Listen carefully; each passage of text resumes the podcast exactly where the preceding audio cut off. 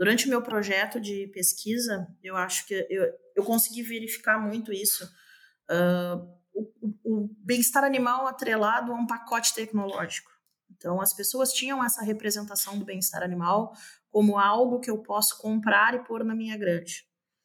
E isso é um pouco complicado, porque tu pode trabalhar dentro de uma ótica de melhorar o bem-estar dos animais sem tu ter um custo envolvido nisso. Né? Então, tem a ver com as boas práticas, como tu falou, tem a ver com a forma que eu lido com esses animais, ou com algumas práticas que de repente precisam ser revistas. Né? Aquela lei, acho que foi publicada, são 30 anos, se eu não me engano, né? Teve uma, uma lei que foi publicada recentemente para um, adequação das granjas de suínos uh, relacionadas ao bem-estar animal e tal. Tem alguns intervalos entre 15, 20, 30 anos, algumas mudanças, né? Acho que é importante essa mudança estrutural, mas ela não pode vir sozinha.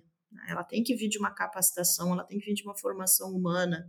Essa formação humana, tanto dos profissionais quanto dos uh, produtores em si. Né? Então, essa questão, como eu disse, que vinha muito do pacote tecnológico, do eu posso comprar o bem-estar animal, uh, não é bem assim que funciona. Né? Então, a gente tem que mostrar para as pessoas ou fazer entender que os animais são seres sencientes, que precisam de sistemas ergonômicos para eles, óbvio, de um ambiente adequado, mas que algumas práticas que a gente faz, a gente precisa rever,